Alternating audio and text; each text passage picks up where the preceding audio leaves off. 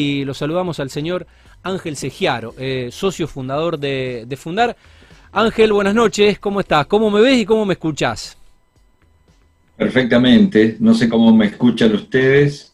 Impecable, impecable. Bien. Bueno, tenemos buena conexión, así que esto va a ir sobre, sobre rieles. Bueno, aprovechando la, comodidad del Zoom, eh, te vas a perder el vino. Bueno, te lo haremos llegar, no sé, con Globo, con, con, Globo, con Rappi, te lo haremos llegar. ¿eh? Lo tenemos acá. Bueno, em, se entrecorta un poquito la señal. Ahí, ahí creo que te recuperamos. Te lo hacemos llegar, te lo hacemos llegar, Ángel. Despreocupate. Buenísimo. Buenísimo. Bueno, veo muchos libros ahí atrás. Eh, ¿Qué porcentaje de arquitectura eh, en esa biblioteca, en ese modular que, tenés, que tenés detrás? 10%. ¿10%? ¿Y el resto qué? ¿El resto qué? Y música, autos, y un poco de todo. Bueno, tus otras pasiones, digamos. Correcto. Bueno, eh, Ángel está invitado para aquellos que no saben su, faceta eh, musical. Eh, Ángel es baterista, baterista de una banda. creo que otro de los integrantes, Ángel, es uno de los Luini. Uno de los Luini, y Claudio Luini. Claudio Luini. ¿Y el, el, tercer, el tercer Stone quién es? Coco Adrián. Coco Adrián. Bueno, eh, solo, por, solo por ser vos, solo por ser vos, eh, por ser un, batero de raza, eh, podemos amenizar esta, mm, esta nota y puede sonar, no sé si tu banda, porque no sé si la tendremos acá en la, en la, en la discoteca de, de Vorterix, pero bueno, Pali puede buscar algo, puede buscar algo en YouTube, algo de ustedes, ¿eh? Em, y si no, eh, y si no la banda que vos quieras, la banda que vos quieras, podemos escuchar lo, que vos quieras en esta charla. ¿Qué te gustaría? Podemos escuchar a Jacob Collier. Bueno, Pali ya está, el, pulpo Pali ya lo, lo, está, ya lo está buscando. Bueno, es lo que va, es lo que va a sonar. Eh, yo no lo tengo. Eh, desasname un poco, a ver qué vamos a escuchar. Es un chico joven, una especie de monstruo, en el cual Quincy Jones, que es otro, un productor que ha, que ha producido también a Michael Jackson y a muchas más gente, eh, eh, lo ya está sonando. Y lo, desarrolló. El pibe tiene su talento, no es que no hay que agregarle nada, ya viene así. Bueno, ya está, ya está sonando, ya está sonando. Bueno, de Quincy Jones recomiendo el documental que está en Netflix para dimensionar el para dimensionar el genio de Quincy Jones, su legado musical em, y todo lo que ha producido en todas estas décadas. Eh, miren el documental que está en Netflix, eh, si ponen Quincy Jones, no recuerdo el nombre, si ponen Quincy Jones, seguramente lo van a ver. De lo mejor que hay para ver en documentales de, músicos y de música, un, verdadero monstruo. Muy bueno. Bueno, bueno, em, y vamos a recordarle el nombre de tu banda a los, a los oyentes que se están enganchando con la nota. Y se llama Arquivosa, porque muy eficientemente tres arquitectos eh, fuimos convocados alguna vez a amenizar algún encuentro sí. y el guitarrista Claudio Luini, sí, eh, su parte fuerte era la bossa nova. Claro, viene de ese palo. De ahí salió el imaginativo nombre y hemos hecho, hemos hecho mucho con ese nombre, aunque no lo parezca. Mirá vos qué bueno.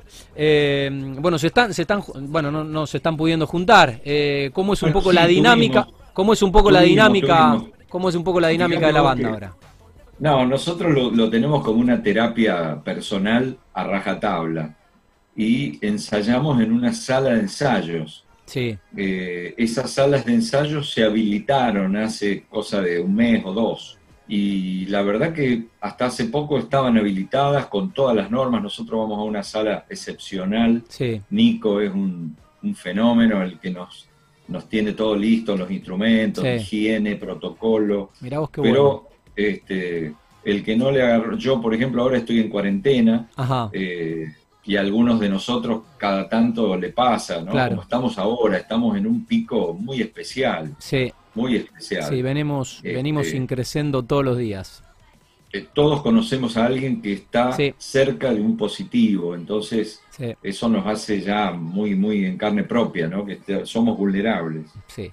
Bueno, eh, va, a sonar en un rato. Eh, ¿Tenemos algo en, internet, Pali? Sí, Pali me dice que, ya encontró, así que va a sonar, va a sonar tu propia banda. ¿eh? bueno, Ángel, ¿cómo, más allá de tu situación de, aislamiento por estas horas, por estos días, bueno, cómo están en Fundar transitando esta, esta situación? Bueno, nosotros desde el 11 de mayo eh, nos volvimos a trabajar, volvieron a trabajar la, actividad de la construcción, primero con pocas personas, después progresivamente se volvió casi a una normalidad total. Y hay que decir que la actividad en sí eh, cumplió varios, primero todos los protocolos, segundo el traslado de las personas que no fue por medios públicos, primero además porque en Rosario no es frecuente que las personas de, vinculadas a la construcción vayan por medios públicos, un poco por practicidad, llevan herramientas en sus manos, llevan mochilas, llevan equipos, eh, lo hacen más en moto o en, vehículos personales que comparten, eh, de manera tal que eso no fue tampoco un proceso mm, que hubo que desarmar. Y lo tercero es que el ámbito de la construcción no parece ser el ámbito más favorable para el desarrollo de estas enfermedades. Así que debemos decir con mucho cuidado y con toda humildad, pero todas las obras de Rosario están en marcha, privadas me refiero, y eh, no han habido una importante, digamos, eh, difusión de casos a raíz del trabajo en obras ni en oficinas. Así que eh, básicamente la actividad está en marcha. Eh, hay una, digamos así, una mirada del público hacia una, hacia una, hacia una construcción de valores muy fuertes, que es el ladrillo, ¿no? En estos días hay una campaña en las calles que dice volvé al ladrillo, eh, que la estamos impulsando desde muchas instituciones vinculadas al quehacer inmobiliario, como la Asociación de Empresas de la Vivienda, como COSIR, como Seguir, como Cadeiros y otras que lo compartimos, y de alguna manera eh, el ladrillo funciona como una especie de antivirus para los tiempos de, pánico, ¿no? para los tiempos de baja de la economía, para los tiempos de, de baja de la credibilidad de los productos financieros y aún para la falta de credibilidad en los momentos. Básicamente este es un momento muy especial en todo el mundo. Eh, digamos que no hay, no hay un culpable a quien señalar, eh, ni hay alguien que esté haciendo las cosas bien o mal. Todos están probando diferentes recetas. Y, bueno, el ladrillo en nuestra región recupera ese rol de, de una especie de refugio para anti, anti todo, llamémosle así. Se pudo ver, se pudo ver la, la campaña, se está viendo, es notable en las, en las redes. Bueno, y principalmente Ángel en una zona, eh, en una zona como la nuestra, no, no solo el Rosario, sino el, Gran Rosario y toda la zona de, influencia con, con el agro, supongo que, bueno, este país es muy loco, ¿no? Eh, pero bueno, con el agro liquidando eh, los cereales con un dólar con un dólar alto que al mismo tiempo eh, permite mm, construir más barato. Sí. Y que al mismo tiempo permite vender porque eh, desde el inicio de la pandemia las propiedades han bajado un, porcentaje en dólares, así que em, es, es, un momento propicio ¿no? para construir y es un momento propicio para invertir. Sí, es un momento propicio para invertir y si alguien quisiera dar un ejemplo más claro, es un momento muy propicio para alguien que se quisiera transformar su cocina y, el, y su baño, porque hoy, si tuviera que decir cuántos dólares gastó hace cinco, hace cuatro, hace tres o hoy para hacer el mismo trabajo, vería que gastó la mitad que hace dos años, si, lo, si lo evaluara en dólares, que es una forma bastante difundida entre Argentina, digamos, ¿no? entre la gente, el público de Argentina. Eh, por lo tanto, los, los constructores, los que estamos, digamos, acostumbrados a desarrollar esto como una actividad permanente, sabemos que esto es un pequeño, em, una pequeña anécdota dentro de la curva de eh, lo que podría llamarse el valor atemporal de los inmuebles. Y a lo mejor podríamos distinguir en dos. Uno el valor de la tierra y otro el valor de lo construido. El valor de la tierra está dado por una tierra que es, finita, digamos, no se puede repetir un lote, no se puede repetir una manzana, no se puede repetir un río. Hay un río, hay una costa, hay una, playa, hay una manzana, hay una, plaza, etc. Esos lugares se van terminando. Por lo tanto, el valor del terreno es un valor que siempre tiende a subir por una cuestión de escasez. Y esto lo podemos decir innumerables ejemplos históricos, eh, todos recuerdan, no, sí, mi papá tenía un departamento, eh, cuando yo me casé o yo tal y tal, siempre esa curva va a ser ascendente. Y en el caso de lo construido, digamos, lo que uno pone arriba del terreno, eh, va a tener una curva que en los plazos largos, yo diría midiéndola en décadas, que es como se debe medir, eh, uno diría que no ha parado de subir nunca, nunca. Pero en este momento estaríamos notando dentro de esa curva que yo la dibujo como una, como una curva, como una recta, digamos que sube a razón de un 5% anual, estaríamos encontrando un pequeño bache dado por muchas circunstancias, pero algunas de ellas vinculadas a Argentina y otras no, como el coronavirus, y eso hace que los inmuebles estén siendo eh, poco atractivos, pero en general los bienes, muchos bienes, han tenido frente al dólar una, una adecuación de valor a un valor menor.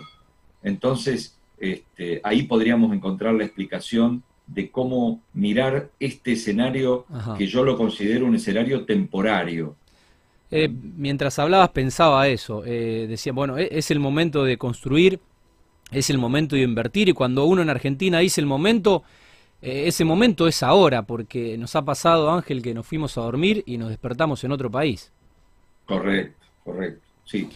Eh, puede pasar eso, de hecho, nuestra zona circundante a Rosario eh, es una zona, ya sabemos, todas las virtudes, es una zona rica, es una zona productiva, es una zona de buena eficiencia productiva, porque los productores no son alguien que espera que una semilla crezca por obra y gracia de, los factores de la naturaleza y nada más, sino que cada vez son más especializados, hay tecnología, hay organización, hay un montón de, mecanismos de, de, mejoramiento del rendimiento, con lo cual esa riqueza que se genera viene inexorablemente buena parte de ella a esta ciudad.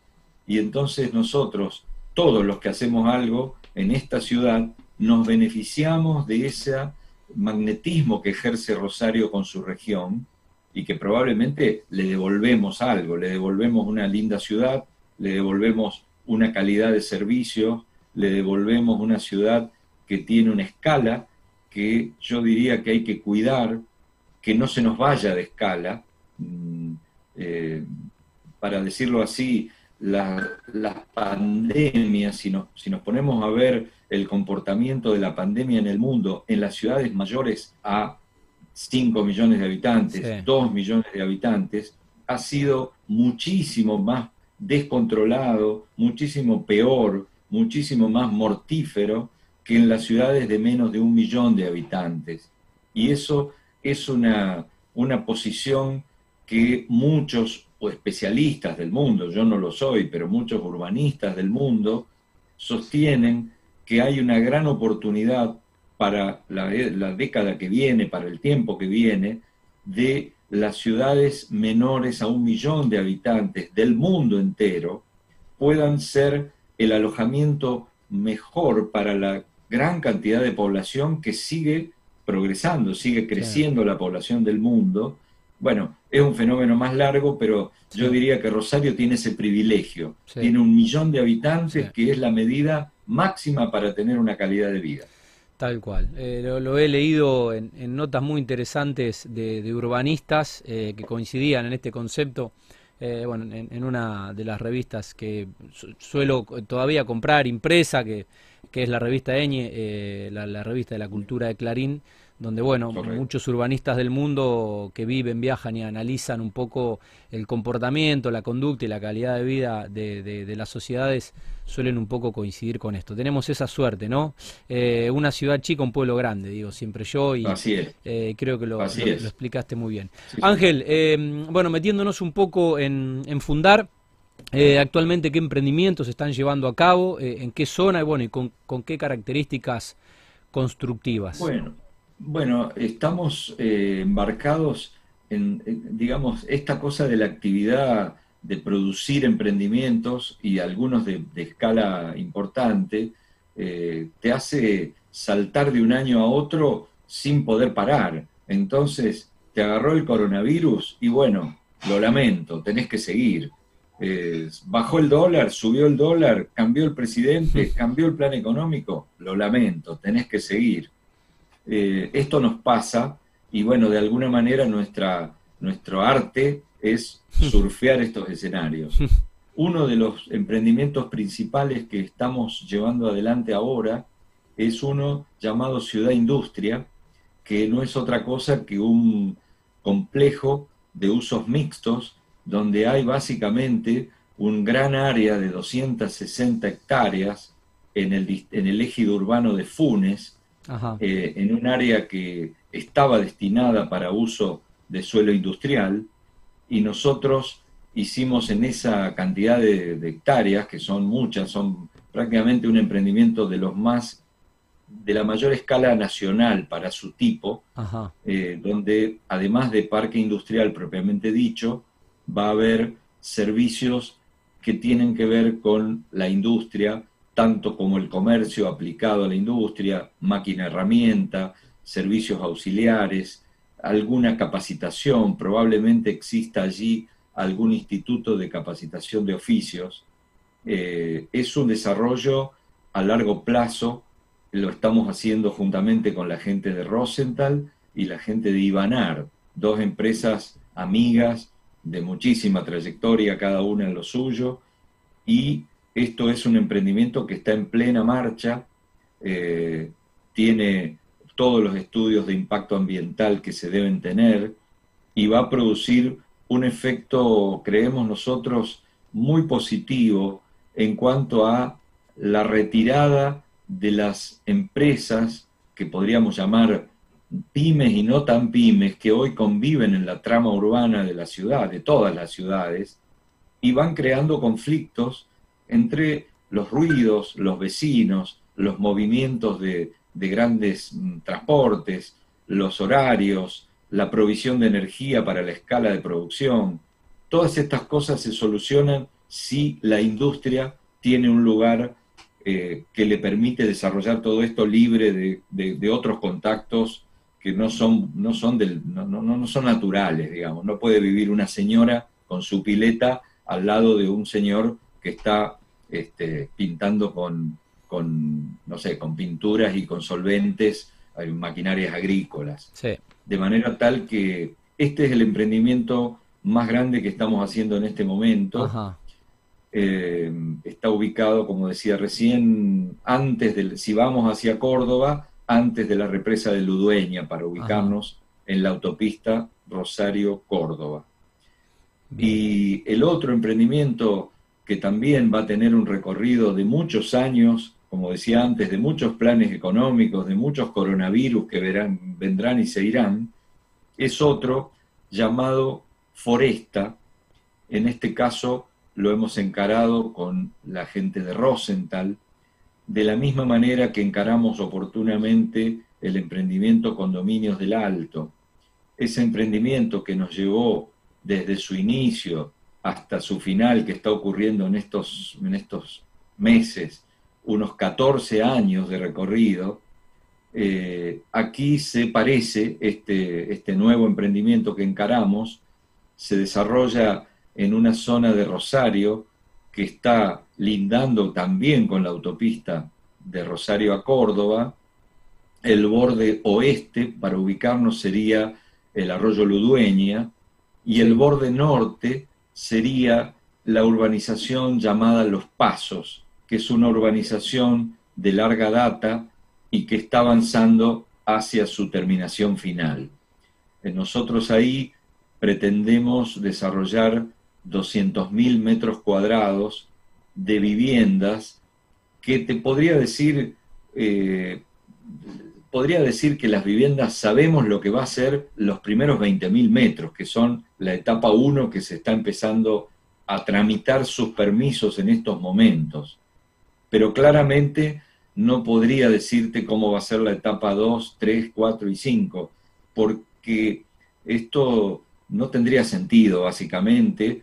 Eh, los hábitos de las personas, me voy un poquito del tema de las obras, pero, Hay tiempo, quiero decirte que la visión de los desarrollos de esta escala eh, nos obliga a pensar en un dinamismo de las conductas del hombre, básicamente, porque nosotros hacemos envases para que, para que viva el hombre, hacemos el hábitat, hacemos la ciudad. Y cuando eso se convierte en un hábito cambiante, en nuevos valores que nuevas personas y nuevas generaciones van, van probando y van descartando y se van quedando con algunos, como lo demuestra, por ejemplo, el trabajar en casa, el home office, como lo demuestra, por ejemplo, alguna actividad de vivir en pareja o vivir solo, tener hijos o no tener hijos, tener mascotas como eje central de la vida de una persona. Bueno, mm, situaciones que debemos estar dispuestos a, aceptarlas como dato y como nuevos valores y producir las casas, las viviendas, el lugar para que esas personas desarrollen su vida y sean felices. Muy bien, bueno, em, tenemos que ir a la, a la pausa. Eh, gente que te quiere saludar, Ángel, y que está viendo y escuchándote. Eh, bueno, eh, Germán de Vincenzo, que, envía saludos, Ari Milstein, también Joel, escribe Nicolás de Mestre, de Viraró Propiedades, eh, Manuel Kruger, bueno, toda gente que te conoce, que te aprecia y que, mm, bueno, está siguiendo esta nota.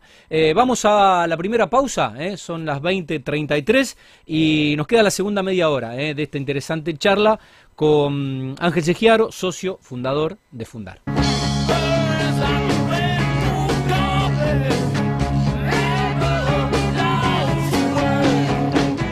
Seguimos en Mundo Construcción, son las 20.37. Em, esto que suena no es la banda de Ángel Segiaro.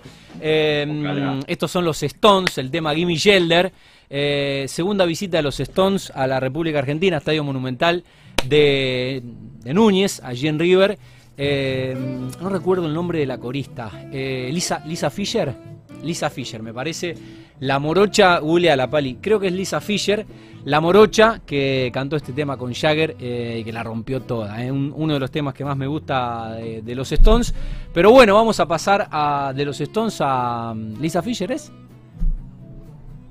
Linda Morocha. Mary Clayton. No, eh, ¿No? Es una morocha. Eh, a Lisa Fisher. Mm, ahora debe estar un poquito más grande. Pero la rompió, la rompió con ese tema. lo cantaron a dúo con con Jagger. Bueno, eh, pasamos, pasamos a Arquivosa de lo... Lisa, es verdad. Lisa Fischer, quizás hoy ya no sea más corista. Estoy hablando de la, segunda visita de los Stones a la Argentina eh, para el disco Babylon. Eh, la verdad que no sé en qué año fue esa gira. Fue la segunda vez que, visitaron el país. Quizás hoy, bueno, tienen una corista más joven. vamos a pasar de los Stones, vamos a pasar a Arquivosa, sin que Ángel se ponga colorado. Y ahí suena, esto es en vivo, es una presentación en vivo que está en YouTube, Pali. Sí, sí, está en YouTube. ¿Te das cuenta, Ángel, cuál es? Suena muy bien. Sí, sí, sí, sí. Suena muy bien, dice Pali, que es que no solo que es nuestro operador técnico, sino que es eh, productor musical, así que si lo dice Pali, palabra autorizada. ¿eh? Bueno. Está grabado en Memo. ¿En Beat el Memo? Sí, sí, sí. Me parece que sí. Sí, dice que sí.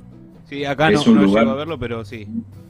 Un lugar con Pablo Mieki, que es de lujo, todo el sonido que hay ahí, cómo lo, cómo lo maneja, básicamente muy bueno. Muy bueno. Bueno, los iremos a ver cuando se pueda, ¿eh? eh entre otras cosas. Ya, volveremos, Seguramente. Bueno, tengo muchos mensajes en el, en el WhatsApp, después los voy a... Mm, los voy a eh, los voy a compartir. Eh, bueno, el agradecimiento a Pali, el agradecimiento a Pali que de ayer para hoy eh, laburó mucho y nos puso al aire aprovechando que esta es la única radio que televisa su programa, la única radio que es con cámaras, la única radio en vivo que nos permite poder estar haciendo este Zoom y, ver al invitado, aunque no esté presente aquí en el estudio. Y bueno, eh, capitalizando esta, esta posibilidad audiovisual de, de Vorterix, que sin dudas es eh, la mejor emisora y que tiene el mejor estudio y, toda la tecnología de vanguardia. Eh, y lo cual le agradecemos a, Germán Urán, el director. bueno, Pali ha trabajado para que desde hoy nuestros anunciantes, más allá de la, de la tanda, eh, con los spots de audios, nuestros anunciantes puedan estar presentes en la pantalla. Como si esto fuera un programa de tele, aunque no lo sea, porque es un programa de radio eh, televisado. Así que bueno, el agradecimiento a todos los anunciantes, que son muchos, eh, y que le dieron mucho trabajo a Pali, que de ayer para hoy, la verdad que nos permitió, bueno, poder permitirles en este caso a todas las empresas que nos acompañan, eh, estar no solo en el aire de la antena en el 104.1, sino también en la pantalla de www.vorterixrosario.com.ar. Bueno, volvemos, volvemos a la, a la nota, Ángel, no, no, quería dejar eh, pasar esto que había omitido en el inicio del programa. Em, ¿Qué emprendimiento? Eh, bueno, le queda muy poco, le queda un cuatrimestre a este 2020. ¿Qué emprendimiento eh, o qué proyecto se puede llegar a lanzar en estos meses o lo que había que lanzar ya se lanzó?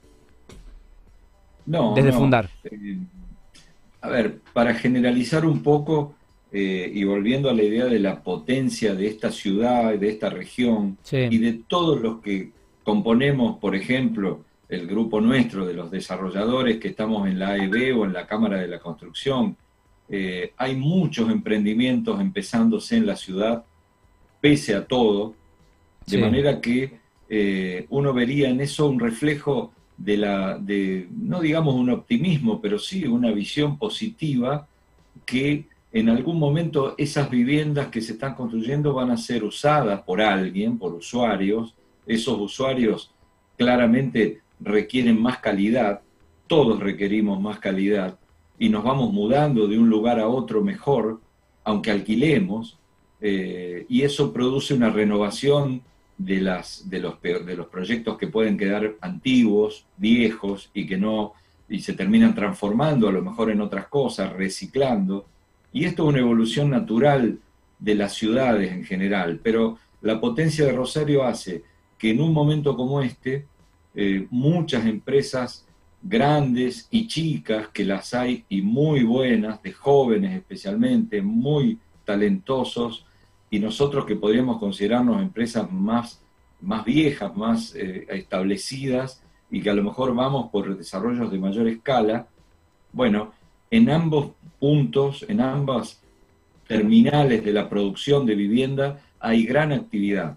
En el caso de Fundar, también estamos llevando adelante emprendimientos ya que estaban empezados con anterioridad y que van a seguir su desarrollo porque llevan dos, tres años, cuatro algunos, como el caso de Wilray y Balcarce, que son 12.000 metros, o, u otro en Dorrego al 1900. Eso es fría, ¿verdad? Eh, estoy ahí en el barrio. es fría. Eh, o también el caso de Dorrego 1900, que también verá su comienzo en los próximos 60 días. Y bueno, eh, circunstancialmente este año es un año muy especial y la pandemia nos ha, yo creo que ha, dejado en todos nosotros una especie de impacto tipo misil. Eh, no sabemos exactamente cuántas cosas vamos a cambiar nosotros eh, y esto se va a traducir probablemente en las viviendas. fíjense que hay un reflejo muy rápido de la municipalidad proponiendo eh, ampliar los balcones, eh, una ordenanza que está ahora mismo por salir, por, por estar en estudio. Eh, yo diría que ese tipo de cosas se han movilizado rápidamente y bueno, también el home office se ha movilizado rápidamente. Todos sabíamos que existía, pero no habíamos hecho uso de él. Y de golpe ahora somos todos expertos y como decías vos recién, estamos transmitiendo radio que parece televisión y que nos ven todos, nos hablamos por teléfono a la vez. O sea, eh, claramente las comunicaciones eh, nos han marcado que hay una distancia menor entre todos nosotros, sea donde sea que estemos. ¿Cómo analizás el mercado inmobiliario, Ángel? De momento, y bueno, eh, obviamente que cada, cada región vive su realidad, ¿no? Una cosa será el norte, el noroeste argentino, Buenos Aires, eh, que siempre es, es, un mundo aparte, pero bueno, Rosario y alrededores. Rosario y alrededores yo creo que tiene, eh, como decíamos, una pequeña oportunidad que está dada por esa diferencia entre la el, ahorro de las personas que está en dólares y la posibilidad de pasarse a un bien durable o a un bien semidurable, inclusive un electrodoméstico, un vehículo, donde podría darse cuenta que gasta muchos menos dólares para hacer eso.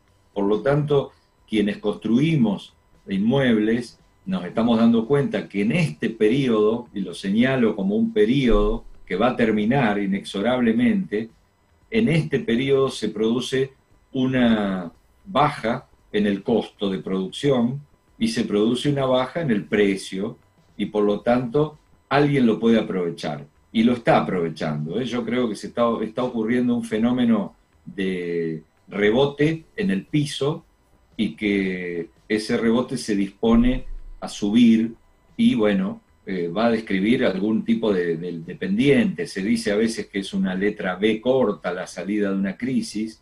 Lo fue así en el 2003, lo fue en el 2010 con el problema del campo. En esta región eh, se sintió mucho. Eh, yo diría que esperamos algo por el estilo y yo creo, confío, que la pandemia va a ser un factor que va a durar mucho tiempo entre nosotros que no vamos a tener seguramente una vacuna contra la pandemia de la noche a la mañana, no, no, creo en eso, eh, y creo que vamos a tener unos códigos de higiene como los que estamos teniendo, más o menos parecidos durante un largo tiempo, y vamos a tener que desarrollar las actividades conviviendo con ese, ese enemigo, llamémosle así, biológico, que, que nos puede dar una mala pasada, ¿no? Bien. Em, ¿Cómo, en, la dinámica de, fundar, cómo los afectó? Em, bueno, y, cuando digo afectó, no, no, no, es, no es solo negativamente, cómo contribuyó también, eh, porque la verdad que tuvimos, tuvimos tiempo de, repensar, de repensarnos, eh, em, y la verdad es que se pudo capitalizar ese tiempo que quizás en el, derrotero, en el día a día, en un año normal sin pandemia, no lo hubiéramos tenido.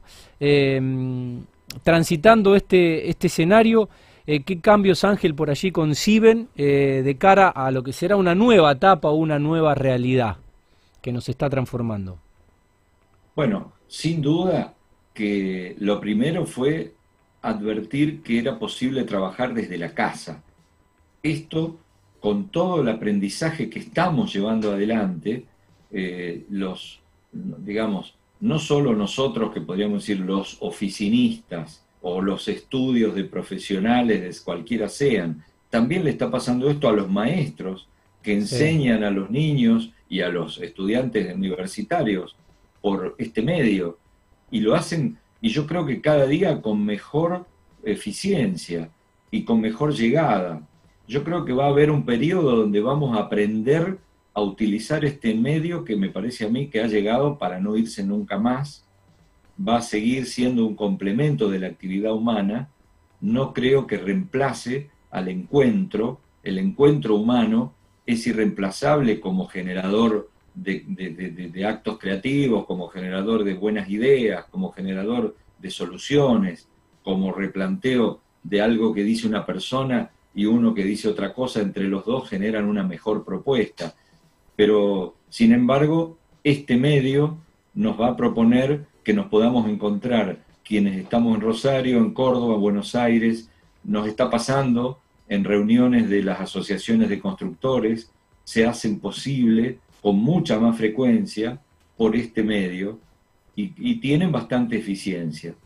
Eh, y respecto de la vida íntima de las familias, eh, no creo que... Leí un artículo que me pareció interesante el título, decía, el home no es office.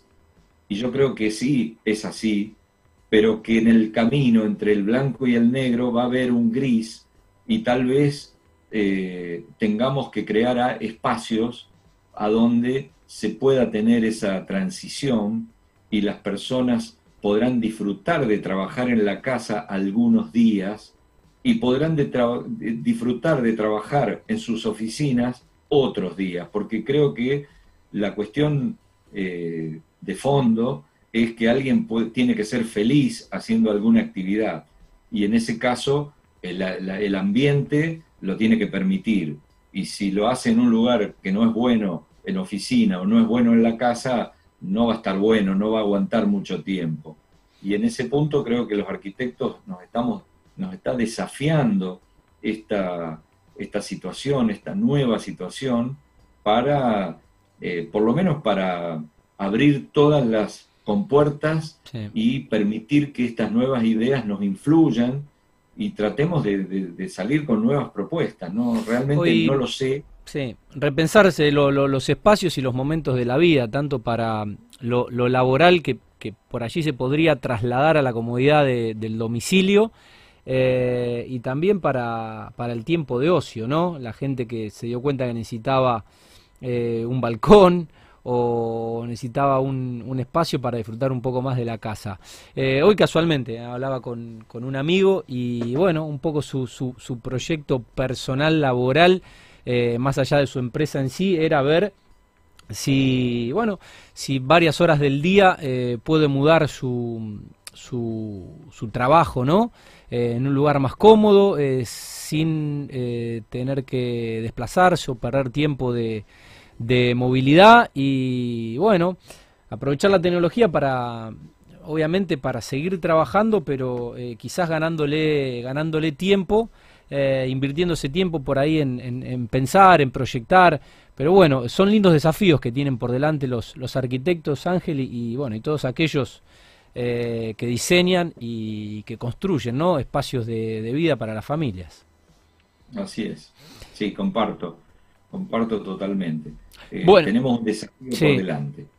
Muy bien. Em, bueno, recién hace un rato hacías referencia a esta, a esta campaña de, del ladrillo y la, la sensación es que hay muy buena sinergia y que mm, tanto desde la AEB como desde la Cámara, eh, tanto desde COSIR como desde, desde el CEIR, de Cadeiros, eh, están trabajando mancomunadamente y yo veo eh, mucha unión, mucha unión, que no sé si siempre fue así, la verdad, pero bueno, evidentemente están, trabajando mucho todos y están trabajando eh, conjuntamente, lo cual creo que, debiera ser muy positivo, ¿no? A futuro. Sin duda, sin duda que la cuestión de alianzas, que yo creo que se trata de eso, eh, requiere un tiempo de maduración. Todas estas instituciones que vos nombraste surgieron de iniciativas grupales y trabajaban cada una como una tribu que iba por su lado y a lo mejor después nos dimos cuenta, hará tres, cuatro, cinco años, que había montones de cosas donde se desperdiciaba el esfuerzo de ir a hablar con una misma, con un mismo funcionario cinco veces distintas. Entonces, eh, por ejemplo, en el caso de la Cámara de la Construcción y la AEB, eh, se creó un nexo muy interesante y que va seguramente a sobrevivir a toda esta pandemia y todo eso, y que tiene que ver con la generación de estadísticas propias basadas o generadas especialmente por la Universidad Nacional de Rosario.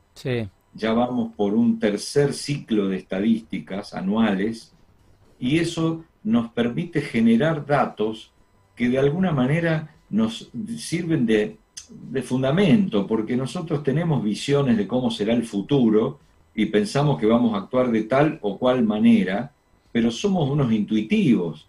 Y realmente si tenemos información seria, creada por una organización del tamaño y, del, y, de la calidad profesional de la UNR, eh, entonces tenemos una base muy fuerte de sustentación. Y nosotros también le servimos de apoyo a quienes deben hacer las leyes, porque los que hacen las leyes, nuestros concejales, nuestros diputados, nuestros intendentes, también necesitan que las fuerzas vivas, como podemos ser nosotros, le demos un marco de sustentación lo más serio posible, porque ellos vienen cada cuatro años a conocer una realidad, pero nosotros estamos 40 años o 50. Entonces, nosotros tenemos que darle bases ciertas para producir leyes, no necesariamente complacientes con nosotros, sino leyes que para ser cumplidas, básicamente para que entiendan la realidad y la realidad sea la realidad que, la ciudad le viene mejor, ¿no? En cada actividad. En el caso nuestro, el código urbano o, el, reglamento de edificación.